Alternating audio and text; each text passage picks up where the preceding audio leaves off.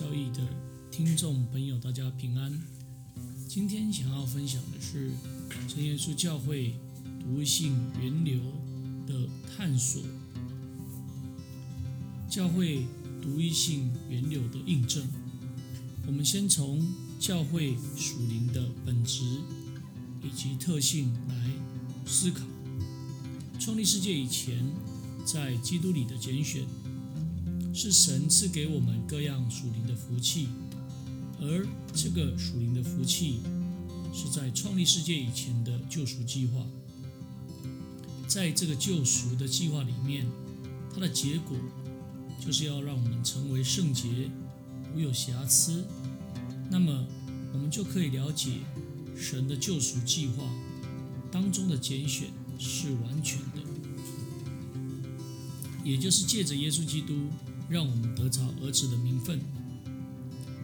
更清楚的来说，就是让我们因着爱子的血得蒙救赎，过犯得以赦免。这是在这个属灵夫妻当中计划的一个内涵。接下来要透过圣经的内容来阐述教会独一性源流的一个印证。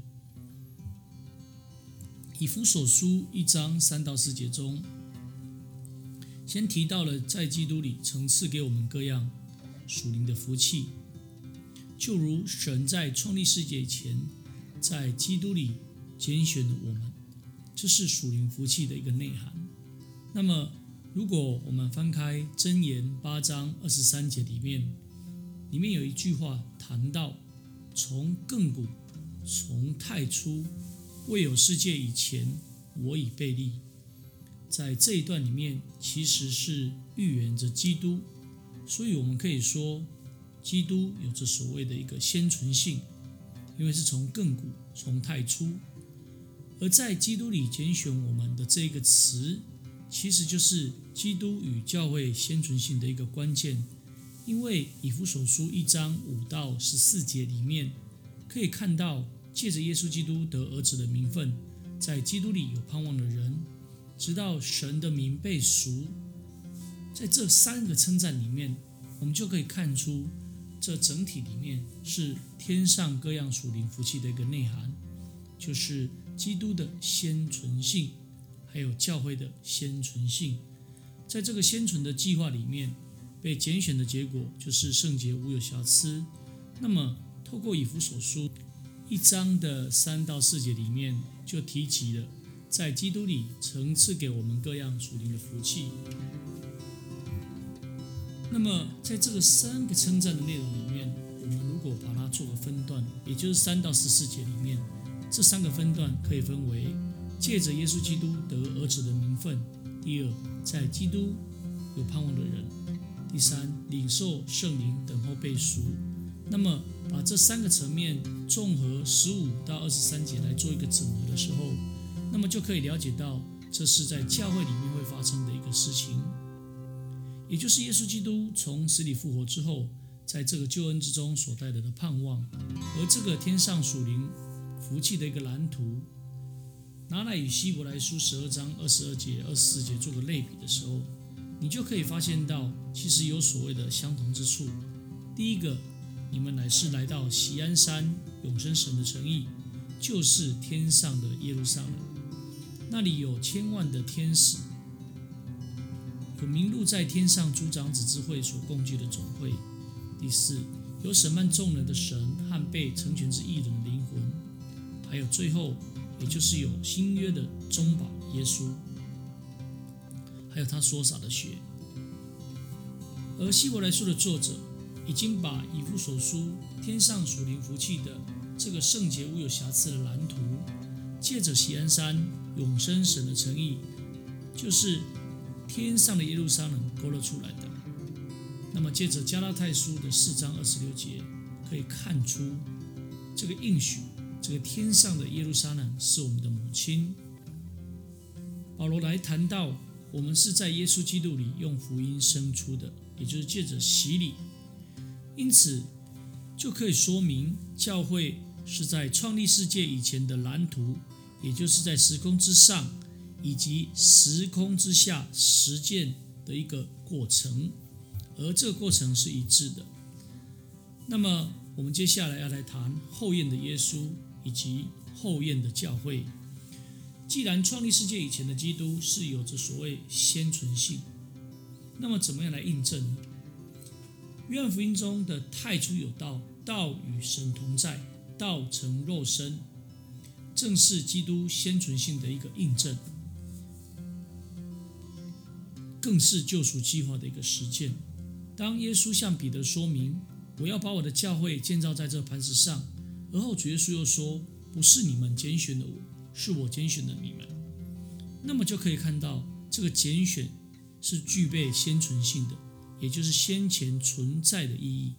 那么了解以前，哦，之前我们所谈到先存性以及后验性的一个前后关联，事实上就是根据天上属灵的福气，在基督里的拣选。所以保罗所叙述的内容，可以看到救赎计划的一个实践。使徒行传二十章二十八节里面谈到，圣灵立你们做全群的监督，你们就当为自己谨慎，也为全群谨慎，牧养神的教会，就是他用自己的血所买来的。那么在本质上，先有着天上教会的一个蓝图，之后基督道成肉身，之后圣灵建立的教会。那么才有地上时教会的一个实践。那么，如果回到在第一段的里面，我们曾经谈到独一真神的一个论述，表明出神是独一的。这位独一的神在创立世界以前，在基督里拣选了我们，这是神救赎经纶的一个预备。而希伯来书作者论述谈到旧约选民因着信，都是存着信心死。并没有得到所应许的，当中持续的来说明，这些选民羡慕更美的家乡，就是在天上的神，并且为了他们预备了一座城，以此了解选民羡慕更美的家乡，神已经预备这城就是锡安山永生神的诚意，就是天上的耶路撒冷。由此可以了解神所预备的这个城的层面。借着希伯来书，更可以来将它表述的更清楚了。而这个城，这个永生神的诚意，锡安山，其实就是天上先存教会的一个实践。那么，我们接下来谈独一的救主跟时空之下的一个教会。除了我以外，再没有别神。我是公义的神，又是救主。除了我以外，再没有别神。神自我的宣告。除了他以外，没有别的神。他是公义的，也是救主。借着他施展大能来救赎以色列百姓。这位救主是过去以色列王大卫遇到为难的时候所呼求的，并且他也常常靠着救主来鼓舞自己。而后在贝鲁王国之前，王国分裂之后，有一位先知叫何西亚。这位北朝的先知。用着过去神带领以色列百姓出埃及的作为来责备以色以法莲，里面这样谈到：自从你出埃及以来，我就是主你的神。所以这里就可以比较清楚的来看到，直到日期满足了，从圣灵受孕的童女玛利亚见过以利沙伯以后，玛利亚就来说出：我灵以神我的救主为乐。从旧约到新约，救主一词不断的出现。进入新约之后，玛利亚直接称颂神为救主。那这个救主是谁呢？这个救主就是主基督，也就是道成肉身的耶稣，也是天使传报的这位婴孩耶稣。他包着布卧在马槽。基督在创立世界以前，预先被神知道，却在这末世为我们显现。基督降世是为要拯救罪人，这话是可信的，是十分佩服的。所以，当耶稣以人的样式，自己卑微，存心顺服，以至于死，且死在十字架上，神就将他升为至高，又赐给他那超乎万名上的名，无不口称耶稣基督为主，使荣耀归于父神。众先知也为他作见证，说：凡信他的，必因他的名得蒙赦罪。所以，你无论是犹太人、外邦人，让相信并接受赦罪权的人都能够进入主耶稣唯一的身体，成为他的选民。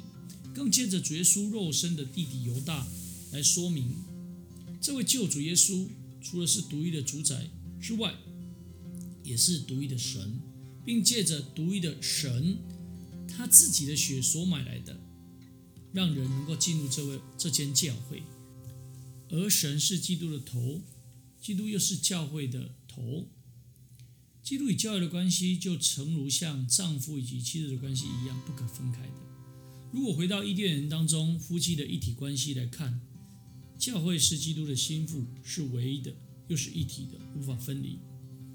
所以，很简单的思想，独一的救主只能够有唯一的教会。独一跟唯一其实是意义相同的。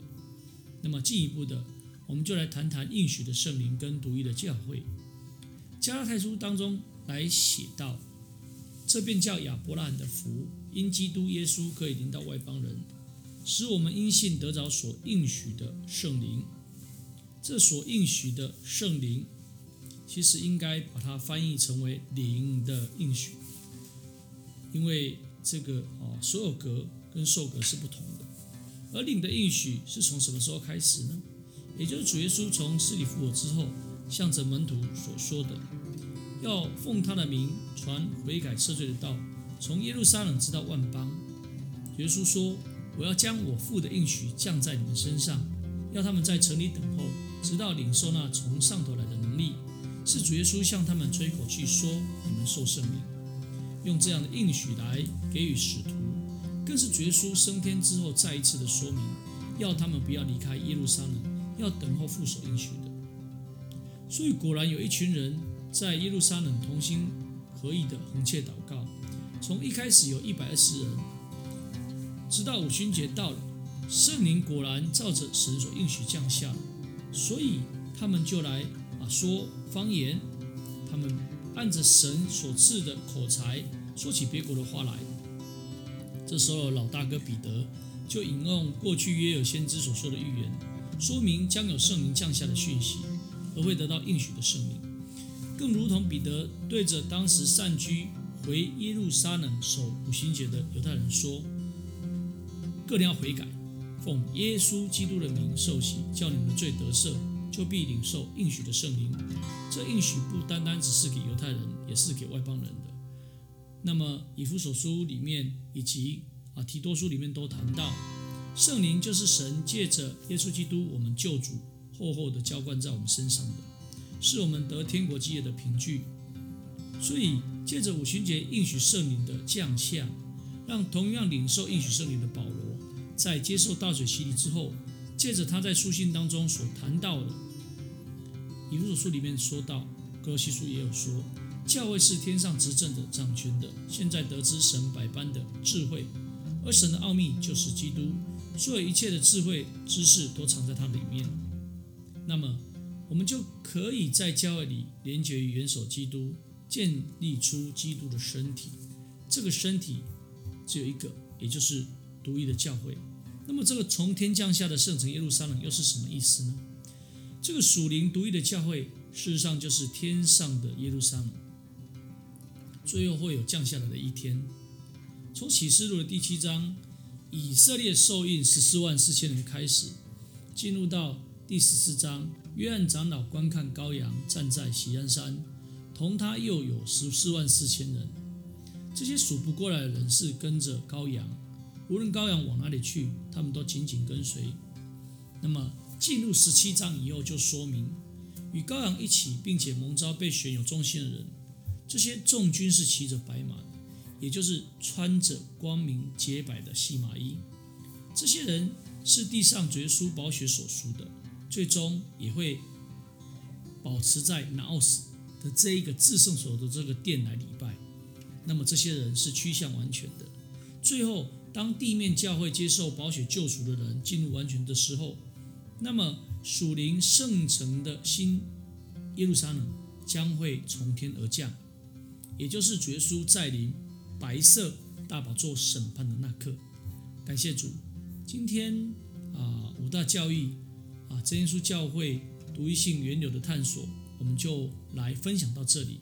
那么我们在下一个段落里面，我们会继续来谈谈教会象征性的一个印证。感谢主，大家平安，下次再会了。